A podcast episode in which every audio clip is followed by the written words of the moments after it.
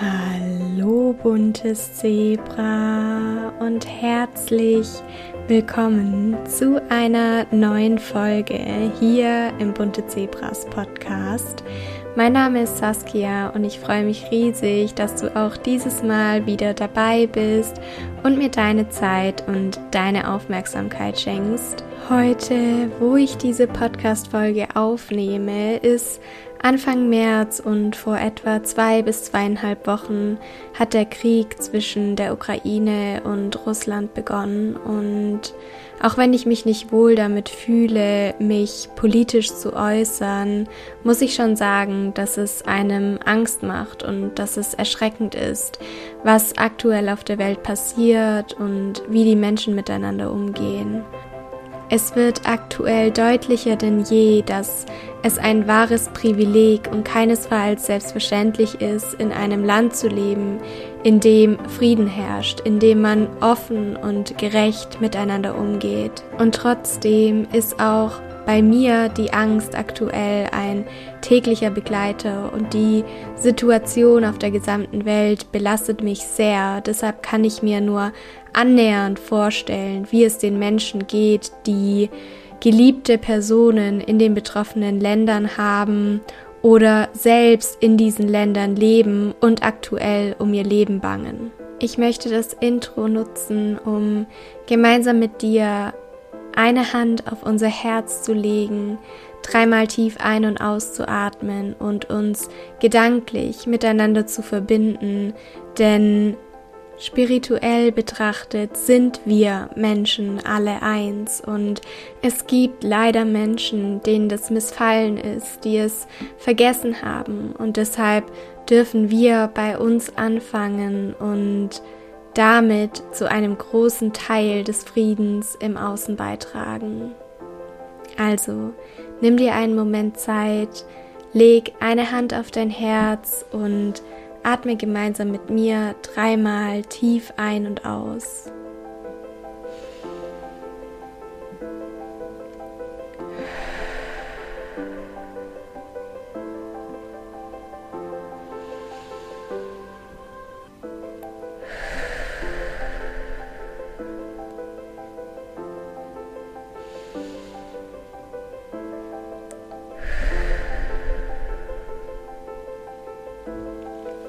Und ich hoffe, dass du dich damit zum einen schon etwas verbundener mit dir fühlst, zum anderen aber auch fühlst, dass du Teil von etwas Großem bist und dass jeder Einzelne und jede Einzelne etwas dazu beitragen kann, dass im Außen ein kleines Stück Frieden entsteht. Und jetzt wünsche ich dir viel Spaß mit dieser Podcast-Folge und ganz viele wertvolle Erkenntnisse.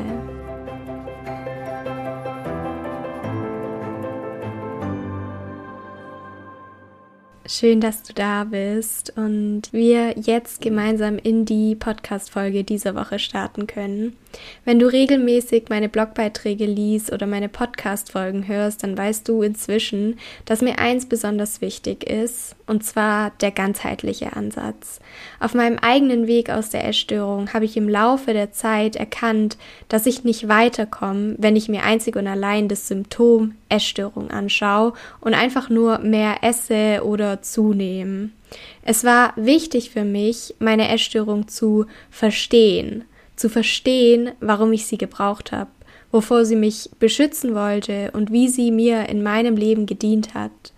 Dieses Wissen hat mir nicht nur geholfen, mir selbst mit mehr Mitgefühl begegnen und mir vergeben zu können, es hat mich in kritischen Situationen auch davor beschützt und bewahrt, wieder in die Erstörung abzurutschen. Und heute soll es um genau solche kritischen Situationen gehen.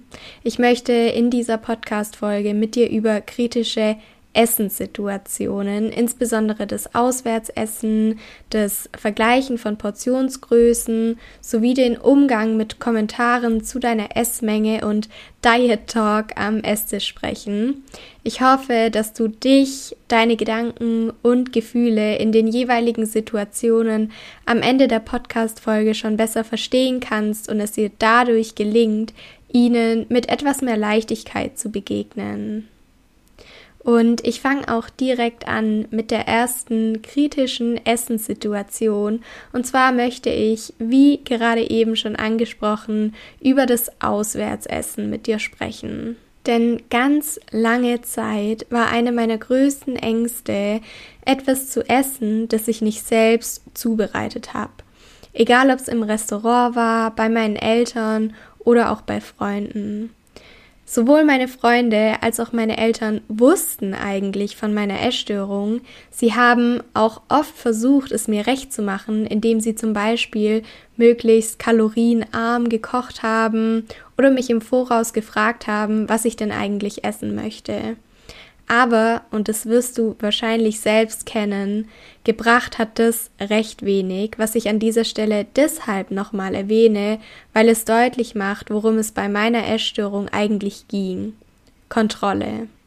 Und wenn ich auf Instagram einen Fragesticker in meiner Story hochlade, wo ich euch frage, was euch davon abhält, beispielsweise all in zu gehen, dem extremen Hunger zuzulassen und so weiter und so fort, dann kommt ganz, ganz oft das Gefühl von Kontrollverlust. Und ich kann das so gut verstehen, weil ich im Laufe meiner Erkrankung auch Essgewohnheiten entwickelt und ausgeprägt habe, von denen ich nicht mehr abweichen konnte.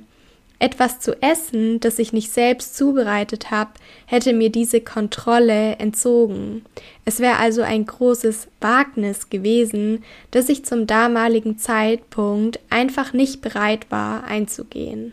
Je nachdem, wie lange du mir bereits auf Instagram folgst, weißt du, dass ich neben meiner Selbstständigkeit als Journalistin bei einem Stadt- und Lifestyle-Magazin arbeite. Zu meiner Arbeit gehört es auch, neue Cafés und Restaurants in meiner Stadt zu besuchen, mich mit den InhaberInnen zu unterhalten und deren Angebot zu probieren. Und ich kann mich noch so gut daran erinnern, wie ich vor zwei Jahren tatsächlich überlegt habe, diesen Job an den Nagel zu hängen, weil ich mich der Aufgabe nicht gewachsen gefühlt habe. Und heute bin ich natürlich froh, dass ich mich ins kalte Wasser hab schmeißen lassen, auch wenn es anfangs natürlich unglaublich schwer war. Aber mit jedem Mal, wo ich mich meiner Angst gestellt habe, ist sie kleiner geworden und irgendwann war sie einfach nicht mehr da.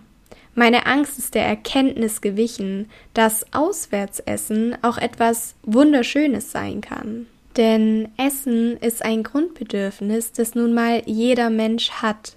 Es ist damit auch ein Bedürfnis, das uns auf eine Art vereint und Gemeinschaft oder Zugehörigkeit symbolisiert, weshalb ich mich mittlerweile auch unglaublich gerne mit meinen Freunden, meiner Familie oder meinem Partner zum Essen verabrede.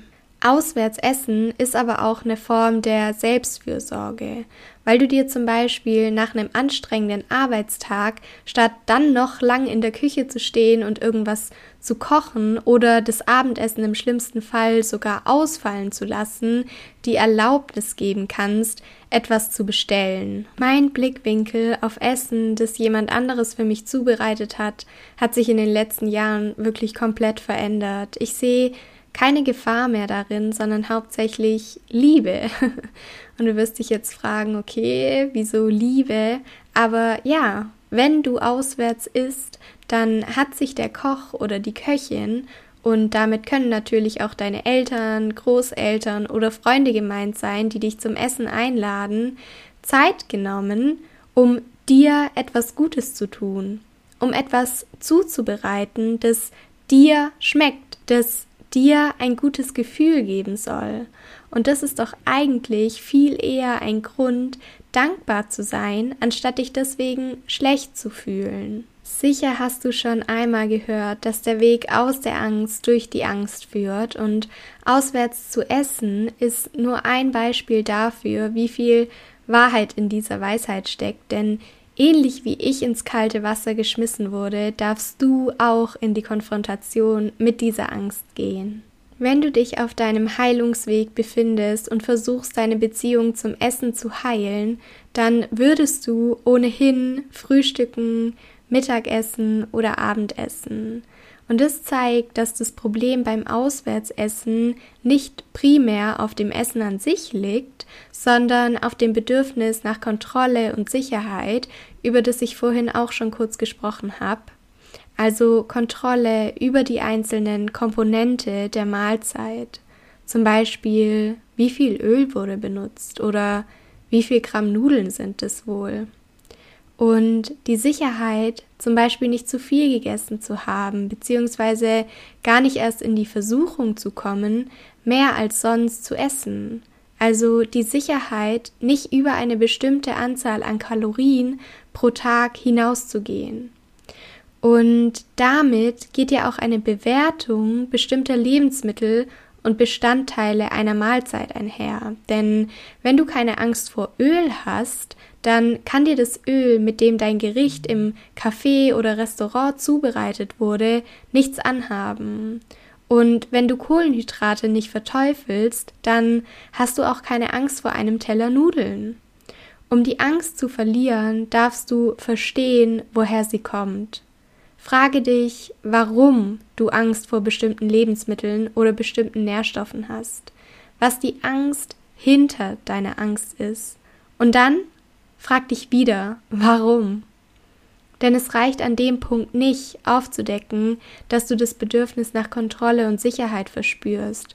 Du musst an den Punkt kommen, an dem du erkennst, wann und wieso dir deine innere Sicherheit abhanden gekommen ist und wieso du angefangen hast, die Dinge im Außen kontrollieren zu wollen. Wenn du einmal verinnerlicht hast, dass das Essen nicht der Kern des Problems ist, dann kannst du aufhören, das Essen als Kontrollinstrument zu benutzen. Es wird dir schon leichter fallen, dich deinen Ängsten zu stellen, weil du verstehst, dass sie irrational sind. Und dann geht es darum, neue Erfahrungen zu machen. Erfahrungen, die nicht dem entsprechen, was deine Essstörung versucht, dir einzureden denn du wirst keine 10 Kilo zunehmen, wenn du auswärts essen gehst. Aber es bringt nichts, wenn ich dir das einfach nur sage. Du musst es wirklich selbst erleben. Der Weg aus der Angst führt durch die Angst. Und es muss ja nicht gleich die Pizza mit Käserand oder der Teller Pasta mit Sahnesoße sein. Mir hat es zum Beispiel geholfen, mich Schritt für Schritt heranzutasten, etwas zu bestellen, das mich ein wenig Überwindung gekostet hat, aber nicht komplett überforderte. Oder auch das Gericht zunächst mit nach Hause zu nehmen, um es in einer für mich sicheren Umgebung essen zu können. Und jemanden an meiner Seite zu haben, der von meinem Vorhaben wusste und mir in dem schwachen Moment zur Seite stehen konnte. Denn es geht nicht darum, wie schnell du ankommst, nur darum, dass du irgendwann ankommst. Und das wirst du. Kommen wir zum zweiten Punkt. Und hier möchte ich gerne mit dir darüber sprechen, Portionsgrößen zu vergleichen. Denn vielleicht geht es dir wie mir damals und du erwischst dich regelmäßig dabei, deine Essmenge mit der Essmenge anderer zu vergleichen. Also, wie gesagt, mir ging es damals auch so. Du bist damit also nicht alleine. Das mal ganz vorweg. Ich hatte während der Essstörung, aber auch noch zu Beginn meines eigenen Heilungswegs einen ausgeprägten Food Focus. Und der Food Focus beschreibt eine extreme Beschäftigung mit sowie eine extreme Fixierung auf Essen und tritt häufig infolge von extremen Diäten, Essstörungen und einem verminderten Körperfettanteil auf. Der Food Focus ist nämlich zu einem großen Teil der Mangelernährung geschuldet. Ein einfaches Beispiel, das auch verdeutlicht, wie es zu dem Food Focus kommt, ist folgendes. Und zwar wenn du mal deine Luft anhältst, dann ist ja auch alles, woran du denken kannst, wieder zu atmen. Und wenn du deinem Körper Nahrung entziehst, dann ist folglich auch alles, woran du denken kannst, wieder zu essen. Der Food Focus ist also eine Strategie deines Körpers, dein Überleben zu sichern. Er möchte dich davor schützen, zu verhungern, indem er über Gedanken an Essen zum Ausdruck bringt, was ihm fehlt und was er dringend braucht.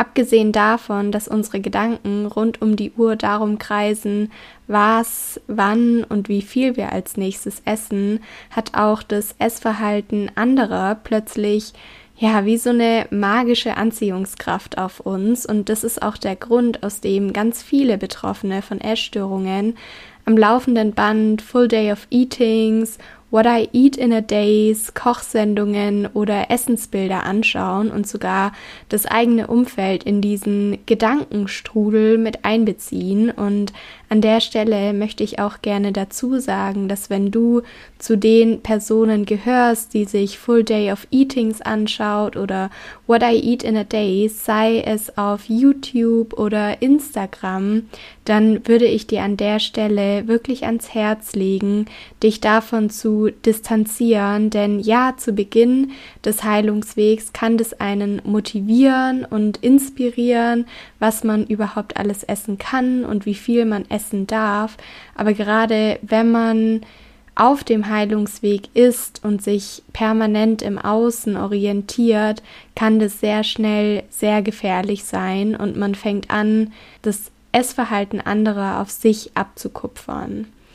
Ich kann mich noch gut daran erinnern, wie fixiert ich auf das Essverhalten meiner Eltern, meiner Freunde oder auf das Essverhalten meines Freundes war. Und ich wollte einfach immer wissen, wann die essen, was die essen und wie viel davon. Und das war natürlich unglaublich anstrengend. Es hat aber auch dazu geführt, dass ich mich nie an Gesprächen beteiligt habe, die am Esstisch oder wenn wir unterwegs gegessen haben, stattgefunden haben. Das heißt, dass ich zwar körperlich anwesend war, aber in einer vollkommen anderen Welt unterwegs und ja, ich möchte dir an der Stelle sagen, dass die gute Nachricht auf jeden Fall ist, dass der Food Focus nachlässt, je weiter du auf deinem Heilungsweg kommst und dich einem gesunden Körperfettanteil sowie deinem biologischen Idealgewicht näherst. Wir sprechen hier nicht vom Normalgewicht, das dir in Kliniken oder von deinen Therapeuten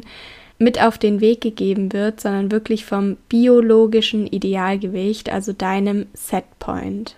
Die Frage ist natürlich, wie man es jetzt aber schafft, sich weniger von den Essmengen anderer beeinflussen zu lassen. Und wenn du mich fragst, dann macht es auch an der Stelle Sinn, die Frage nach dem Warum zu stellen. Also Warum vergleiche ich meine Essmenge überhaupt mit der Essmenge von anderen? Was erhoffe ich mir dadurch? Und wie ich gerade eben schon gesagt habe, als ich über What I Eat in a Days oder Full Day of Eatings gesprochen habe, hat mir die Essmenge anderer zu Beginn meines Heilungswegs eine gewisse Orientierung und Sicherheit gegeben. Denn nachdem ich das Gefühl für angemessene Portionsgrößen während der Essstörung komplett verloren habe, konnte ich anhand der Portionsgrößen meiner Eltern, meiner Freunde oder meines Freundes abschätzen, was annähernd normal zu sein schien.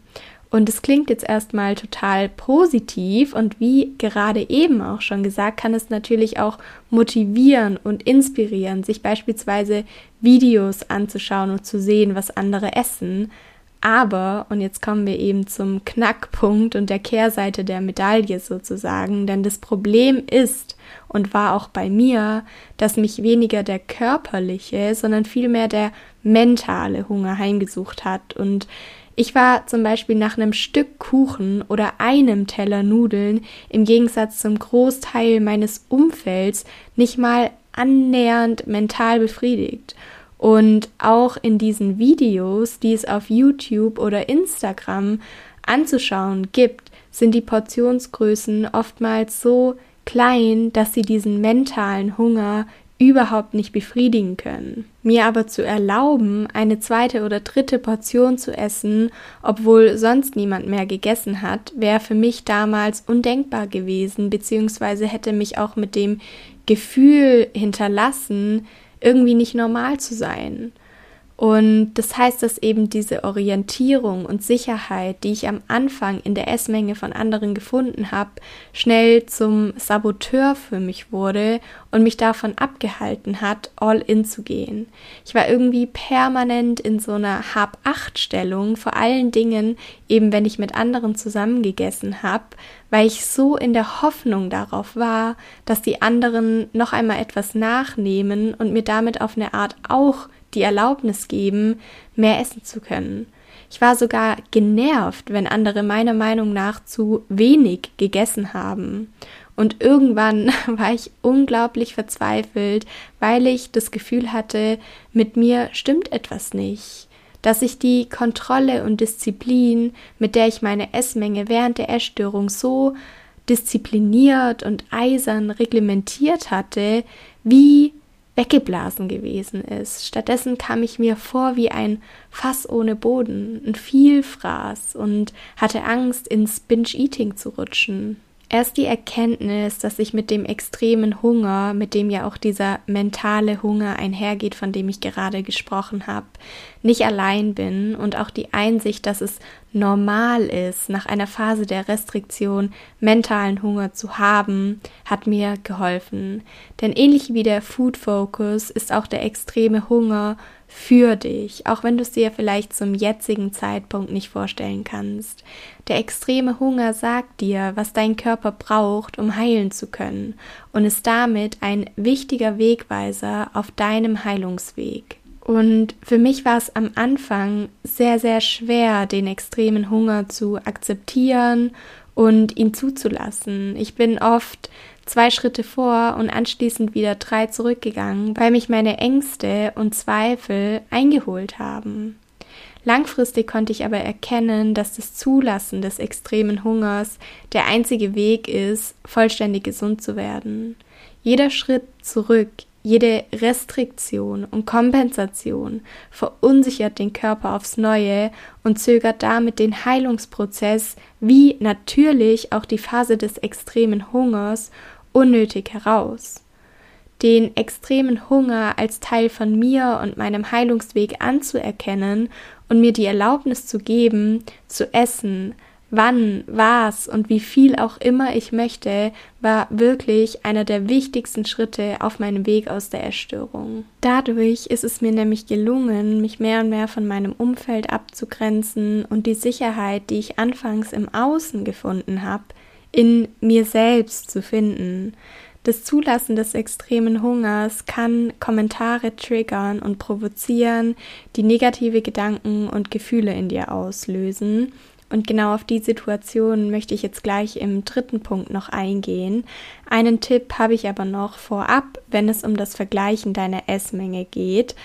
Und zwar kannst du dir noch einmal meinen Blogbeitrag zum Thema Volume Food durchlesen, beziehungsweise die dazu passende Podcast-Folge anhören. Ich meine, es ist eine Podcast-Folge aus September 2021, denn Volume Food kann deine Wahrnehmung extrem täuschen und das Gefühl hinterlassen, mehr als andere gegessen zu haben, obwohl deine Mahlzeiten einfach nur mit kiloweise Gemüse, Salat und Obst gestreckt wurden.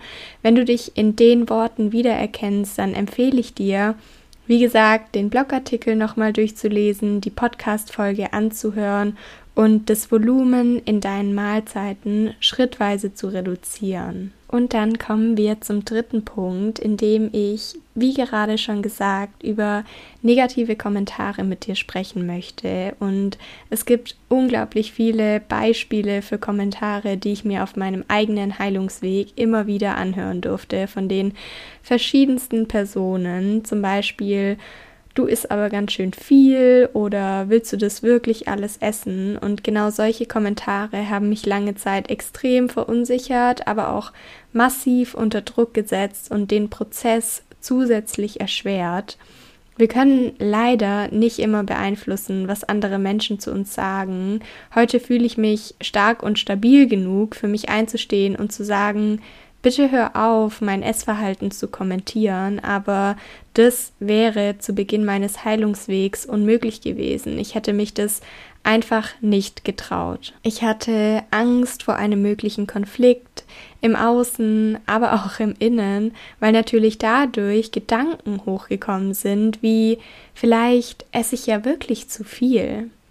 Und auch wenn du es dir nur schwer vorstellen kannst, Kommentare wie die, die ich gerade eben genannt habe, sind meistens gar nicht böse gemeint. Denn an Menschen mit einem gesunden Essverhalten, an Menschen, die nie eine Essstörung hatten und keine Essstörung haben, gehen die spurlos vorbei. Viele Menschen in deinem Umfeld, die nie Berührungspunkte mit dieser Problematik hatten, können sich also kaum vorstellen, dass sie in deinem Fall einen Gefühlstornado und ein Gedankenchaos auslösen können. Und ich kann mich noch gut daran erinnern, das erste Mal ein Gespräch mit einer Person geführt zu haben, deren Kommentare zu meinem Essverhalten mich sehr getriggert haben.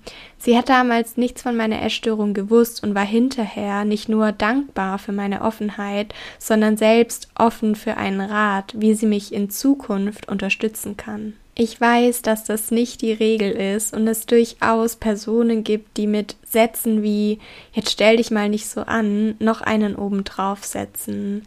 In so einem Fall darfst du für dich entscheiden, ob du den Kontakt zu dieser Person aufrechterhalten möchtest oder es vielleicht besser wäre, dich von ihr zu distanzieren. Es stimmt, dass man sich die Familie nicht aussuchen kann. Was du dir aber durchaus aussuchen kannst und vor allen Dingen darfst, ist, mit wem oder was du deine Zeit verbringst. Du hast das Recht, den Raum zu verlassen, wenn du dich nicht wohlfühlst. Du hast das Recht, ein Treffen abzusagen, wenn es Gefahren birgt und einen Rückfall triggern könnte. Bevor es aber tatsächlich zu einem Rückfall kommt, darfst du dich daran erinnern, dass du diesen Weg für dich und für niemanden sonst gehst. Menschen aus deinem Umfeld müssen diesen Weg nicht verstehen oder gut finden. Alles, was zählt, ist, dass du ihn verstehst und dass er sich für dich gut anfühlt. Diese Erinnerung hilft dir nicht nur beim Umgang mit Kommentaren zu deinem Essverhalten, sondern auch bei Diet Talk, also Gesprächen über Diäten und Aussagen wie ich habe den ganzen Tag noch nichts gegessen, was man heutzutage ja auch immer öfter hört. Wer sich stabil genug fühlt in solch einer Situation, kann versuchen, das Gespräch in eine andere Richtung zu lenken, indem man zum Beispiel einfach über ja, das Wetter spricht. Dazu hat meistens jede oder jeder etwas zu sagen. Und darüber hinaus darfst du dir immer wieder bewusst machen, dass es auch vollkommen gesunde Menschen keine negative Auswirkungen hat, mal später zu essen oder auch mal eine Mahlzeit ausfallen zu lassen. Für dich ist es aber wichtig, eine grundlegende Mahlzeitenstruktur aufrechtzuerhalten, weil sie dich vor Rückfällen schützt und deinem Körper die Sicherheit gibt, die es auf dem Heilungsweg ja wieder zu erlangen gilt. Abgesehen davon beobachte ich in meinem nahen Umfeld ganz oft, wie solche Sätze so salopp dahergesagt werden, meistens aber nicht mal der Wahrheit entsprechen. Denn anders als Betroffene von Essstörungen denken Menschen, die kein gestörtes Verhältnis zum Essen haben, nicht in Kalorien, der Latte Macchiato am Morgen, die halbe Packung Kekse am Nachmittag oder das Stück Kuchen, das die Kollegin mitgebracht hat, zählen für sie, anders als für uns, einfach nicht als Mahlzeit. Und das ist ja auch gut so. Wir verbringen immer nur einen kleinen Teil des Tages mit einer uns nahestehenden oder bekannten Person und sehen nur einen Ausschnitt von dem, was sie den Tag über isst. Das gilt übrigens auch für Mahlzeiten, die du in Stories oder Reels auf Instagram siehst. Das Aktivitätslevel, die Körpergröße und auch das Körpergewicht spielen hier genauso eine Rolle und haben einen großen Einfluss darauf, was unsere Körper brauchen. Jeder Mensch, jeder Körper ist so individuell wie seine Bedürfnisse. Und zusammengefasst möchte ich dir nochmal ein paar Tipps mit auf den Weg geben, wie du mit negativen Kommentaren umgehen kannst. Also ganz, ganz wichtig, wenn dir gegenüber negative Kommentare geäußert werden, musst du dich nicht rechtfertigen. Erinnere dich daran, dass du diesen Weg für dich gehst. Nichtsdestotrotz darfst du natürlich deine Meinung sagen und für dich einstehen. Das ist überhaupt nicht egoistisch, sondern alles andere als das. Denn mit jedem offenen Gespräch über die eigene Essstörung haben wir die Möglichkeit, die Gesellschaft dahingehend aufzuklären und das rote Tuch von dem Thema Essstörung zu nehmen, es zu enttabuisieren. Erinnere dich außerdem daran, dass du diesen Weg für dich gehst und für niemanden sonst, dass du das Recht hast, den Raum zu verlassen oder im schlimmsten Fall sogar den Kontakt zu Menschen, die dir nicht gut tun, abzubrechen. Und dann darfst du weitermachen wie bisher, denn du bist auf dem richtigen Weg und die Essmenge sowie die Kommentare anderer sollten dich nicht davon abhalten, selbst gesund, glücklich und frei zu werden.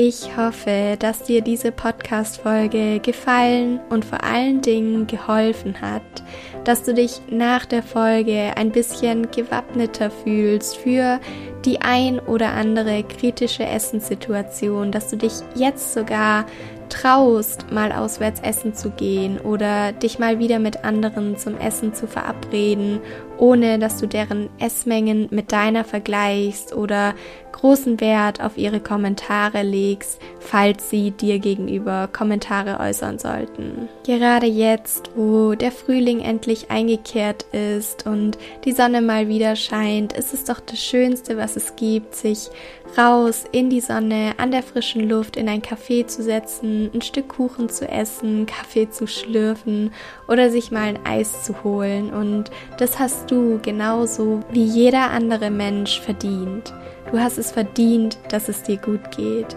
Du hast es verdient zu heilen. Und jetzt greif dir diesen Tag, schenk ihn dir als Wunder des Lebens, mach etwas draus und dann hören wir uns in der nächsten Podcast-Folge wieder. Ich sag dir bis dahin, sei bunt oder bleibe bunt.